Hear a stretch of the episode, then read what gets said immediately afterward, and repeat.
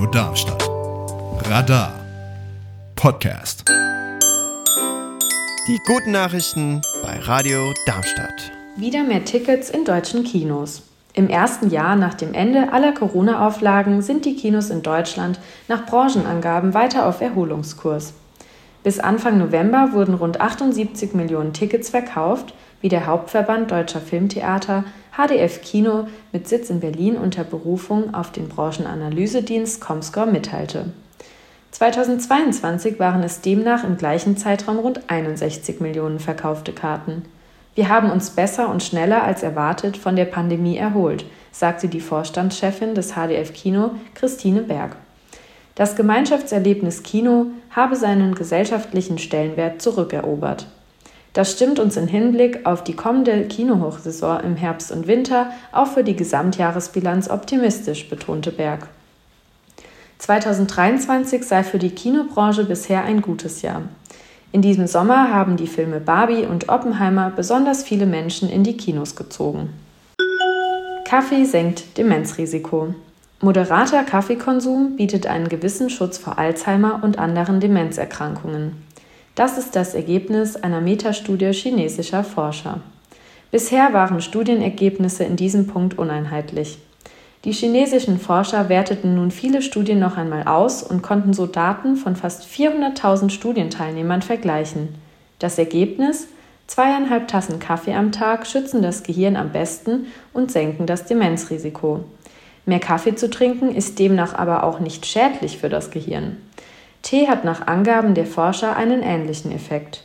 Allerdings war sowohl beim Kaffee als auch beim Teekonsum der Schutz bei Männern stärker als bei Frauen. Wahrscheinlich kommt die positive Wirkung von Kaffee und Tee daher, dass Koffein direkt an Nervenzellen andockt und so die kognitive Leistung verbessert. Zudem schützen die Getränke wohl durch ihre Antioxidantien und entzündungshemmende Wirkstoffe. Landesweite Telenotärzte in Thüringen. Mit Hilfe von Telenotärzten soll Patienten im Ernstfall noch schneller geholfen werden. Eine entsprechende Änderung des Thüringer Rettungsdienstgesetzes wurde am Mittwoch im Landtag beschlossen. Der Telenotarzt soll immer dann helfen, wenn nicht ärztliches Rettungspersonal schon vor Ort ist, aber noch kein Notarzt. Er könne beispielsweise einen Rettungsassistenten anleiten, ärztliche Maßnahmen vorzunehmen, wie die SPD-Innenpolitikerin Dorothea Marx erläuterte. Außerdem wurde eine gesetzliche Grundlage für die smartphone-basierte Ersthelferalarmierung geschaffen. Der FDP-Abgeordnete Robert Martin Montag lobte die sachorientierte Zusammenarbeit über politische Gräben hinweg. Er zog den Entwurf der FDP-Gruppe zurück und warb für die Zustimmung zum überarbeiteten Gesetzentwurf von Rot-Rot-Grün. Die Novellierung des Gesetzes hole den Rettungsdienst aus dem 20. ins 21. Jahrhundert, sagte er. Die FDP habe knotenlösend in den Beratungen gewirkt. Smartwatches für Herzgesundheit. Herzrhythmusstörungen können lebensgefährlich sein, werden aber oft nicht diagnostiziert. Was moderne Smartwatches können und ob ein Mini-EKG am Handgelenk als Lebensretter taugt. Plötzliche Übelkeit, Luftnot, ein unregelmäßiger Herzschlag. Diese Symptome können zum Beispiel auf ein Vorhofflimmern hindeuten, eine gefährliche Herzrhythmusstörung. Wer eine geeignete Smartwatch besitzt, kann in 30 Sekunden eine erste Kontrollmessung machen.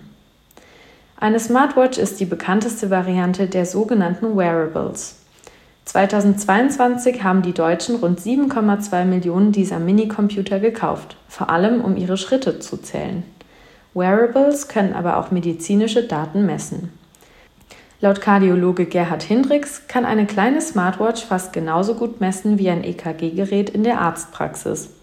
Die heute verfügbaren modernen Wearables zeichnen sich schon durch eine atemberaubende Genauigkeit aus, sagt der Spezialist für digitale Medizin.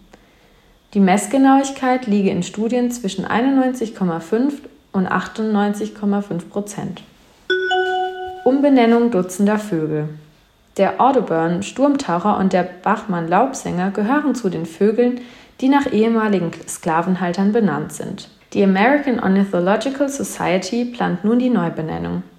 Die renommierteste ornithologische Vereinigung der USA, die American Ornithological Society AOS, verkündete am Mittwoch einen wegweisenden Beschluss.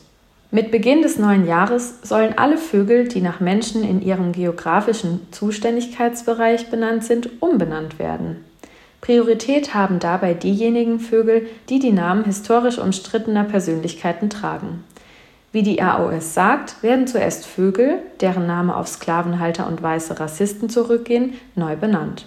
Betroffen sind etwa 70 bis 80 Vogelarten, die hauptsächlich in den USA und Kanada vorkommen. 2024 soll ein Komitee gegründet werden, das die Umbenennung vornimmt. Vorschläge der Öffentlichkeit sind willkommen. Dies, um Fehler der Vergangenheit zu korrigieren und weitaus mehr Menschen in die Freude, den Schutz und die Erforschung der Vögel einzubeziehen, wie es in der Mitteilung heißt. Die AOS-Präsidentin Colleen Handel sagt, in einem Namen steckt Macht und einige englische Vogelnamen haben Assoziationen mit der Vergangenheit, die auch heute noch ausgrenzend und schädlich sind. Das waren die guten Nachrichten für diese Woche. Sprecherin Rebecca Dodaro, Redaktion Louis Stenger. Die guten Nachrichten sind Teil der Sendung Matratzenhorchdienst, jeden Mittwoch 23 Uhr auf Radio Darmstadt. Mehr Informationen zum Sender finden Sie unter radiodarmstadt.de. Die guten Nachrichten sind eine Produktion von Radar e.V. Neue Folgen gibt es jeden Donnerstag überall, wo es Podcasts gibt.